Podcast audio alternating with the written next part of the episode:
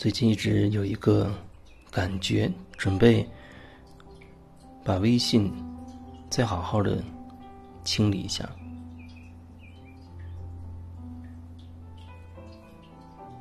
因为这几年陆陆续续的有人加我，然后现在好像一共有一千多个，一千多个。一千四百个，我记得在电台辞职之前，差不多是三千多吧，三千多。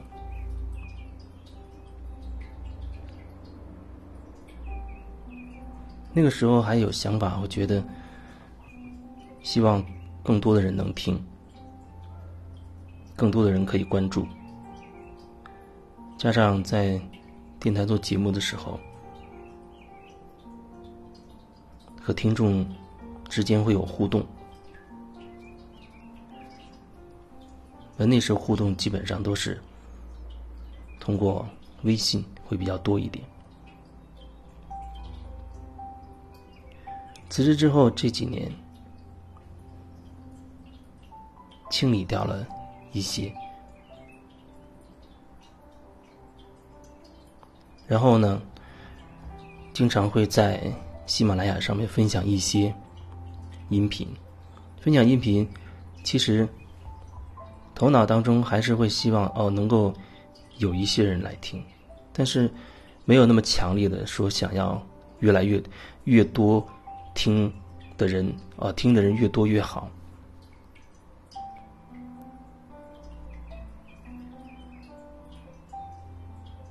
因为我记得，大概前两年的时候，这个平台，他为了这平台的发展，或者为了平台的利益，他大力的去推广，说让每一个主播都去做自己的宣传。他发布了各种类型的给你做宣传的这种所谓的广告。在各个时间点，你自己去选各个时间点，然后按多少钱的这种套餐，可以让你达到多少的点击率等等。如果说你没有做这个宣传，没有花钱去做这个宣传，那很有可能过那么一阵子，你会发现你的所谓那个那个。节目的这个排名啊，它会掉的非常厉害，所以我看好像很多人他都为了防止自己掉，害怕自己掉下去，所以就开始不断的往里投，投一定一定的钱，你投，然后别人看自己也在名次也在掉下去，所以他也要投，这样你投我也投，大家都在投，每个人都想把名次靠前，让更多人听到。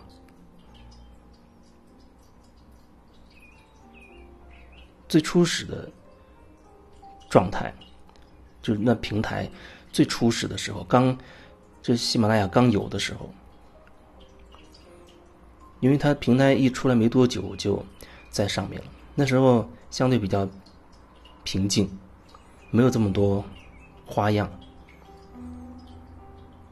虽然说它会有有一些人，他是平台会推，会推荐，会打造一些形象在那里。当然，对于大部分人来讲，就是靠你自己的实力啊，听你的人，他是一点一点积累起来的。对我来说，一个一个真实的积累起来的。在我看，我那些呃关注的那些人，基本上很少会有很水的，因为曾经会好多人都会。好多就是卖，应该怎么说？应该做广告的吧？他会找你，告诉你花多少钱可以帮你去涨多少粉粉丝，啊，让你的名字可以靠前。他有各种各样的方式。如果说我的目的是为了增加我的名次，啊，会要为了吸引更多人注意的话，那我觉得这是一个方式，因为你不这样做，别人都在这么做。一开始这种现象很少，那大家基本上会所谓靠真实的状况、真实的水平、真实的，呃，对大家的吸引力，你的名字相对大部分来讲也是真实的状态。但是这平台为了所谓的自身的利益，他开始搞了这样一个一个做广告的这种方式。那可能开始只有那么一小部分人，他觉得哎。这挺好，花一点钱让我的名气增加，让我的关注度迅速的扩张。可是这一小部分人开始这样做之后，那整个系统就好像开始失衡了。那有一些人就会觉得不行，这样的话，我的所谓我的名字就会下降，关注我的人就会变少。他觉得那我也得做，然后就好像一时激起千层浪，那大部分都开始。大部分的主播都开始多多少少都要投入。如果大家投入水平相当，你会发现最终还是还是恢复到了凭所谓真实实力的那个状态里，但是这个过程当中却增加了 GDP，啊，增加了这平台的收入。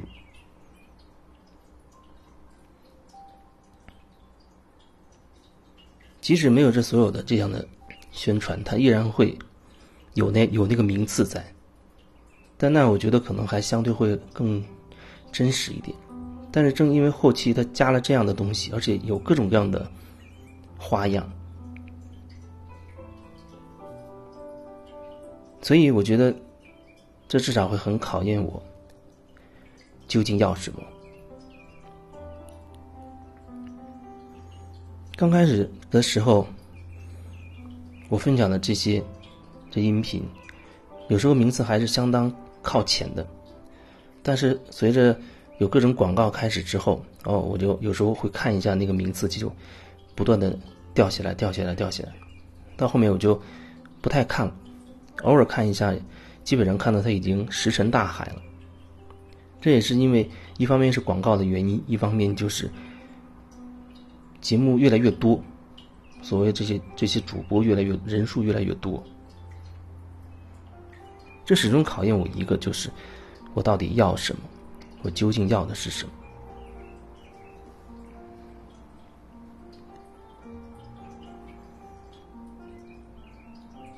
我相信我分享的内容，其实无论怎样，总会对应到会有一些所谓有缘的人，有缘注定要相遇的人，他会听见，注定有人听见，他真的会有感觉。注定他也会通过这样的一个途径，可能会找到我。你不知道前面会有什么样的因缘，但我感觉有些东西它就是这样。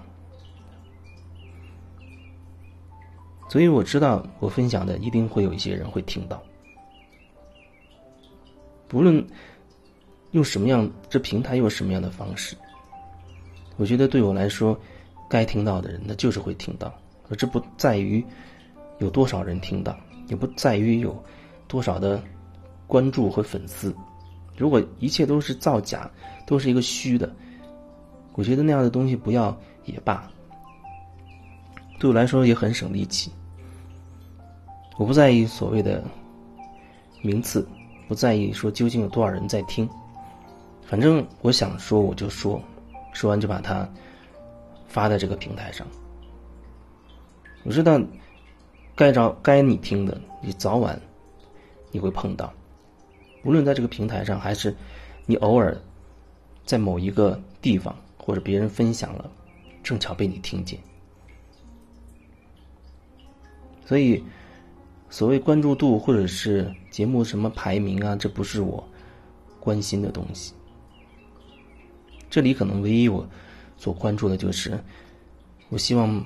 把我想分享的分享。出去。至于除此之外的，那就跟我没有什么关系了，或者说那不是我关注的重点了。虽然在平台上我也留了微信联系微信的这个方式，但是现在我越来越觉得，我还是要还是要再加一点点限制，就是说，你要想清楚你为什么要加我的微信，你要好好的感受一下，想明白你为什么加这个微信，你是不是？比如你听了很有感觉，可能你会加，或者你觉得让你很有触动，你觉得你很渴望改变，你出于对我的信任，可能觉得我可以帮到你，你会加。那还有什么因素导致你会加呢？因为我我感觉有的人可能加了之后，至此就石沉大海了，然后偶尔还会推一些广告过来，所以。我还会，我觉得要更加的去谨慎的对待这个加微信的这件事情。所以现在基本上，所有加我的都会问一声：“你为什么要加我？”有一些看了我这样问之后就再没有声音的，我就不加了。那他基本上他告诉我，至少他是因为听了喜马拉雅有感觉，这样的情况我才会加。那对于以前加了那么多，曾经最早有三千多个，后来经经过那开始的一两年时间，不断的去清理，然后剩下大概一千一千的样子，然后现在慢慢慢慢慢又变成一千四百多一点，所以我还在想，这个好像对我来说还是太多了，因为偶尔扫过去发现大部分没有什么感觉，所以我在想，也许要用某种方式继续的在清理。继续去清理掉，这就像断舍离一样，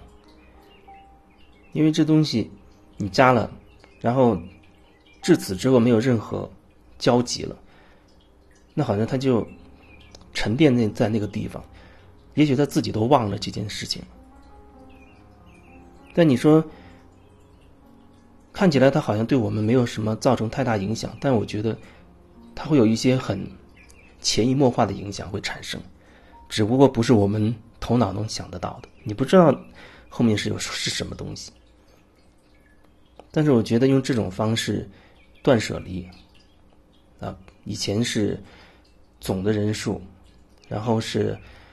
呃去退到一些群，然后我在想，可能下一步要开始慢慢的在去把整个这个人数看一看。通过某种方式把这个继续再清理一下。所以，如果说你如果在喜马拉雅平台上我的资料里看到哦加我微信的方式了，那或许你要清楚一点，就是你自己究竟为什么、出于什么原因你要加我？你特别受触动，或者你你真心的渴望一种。转变，我觉得这两种是我加你可能性最高的。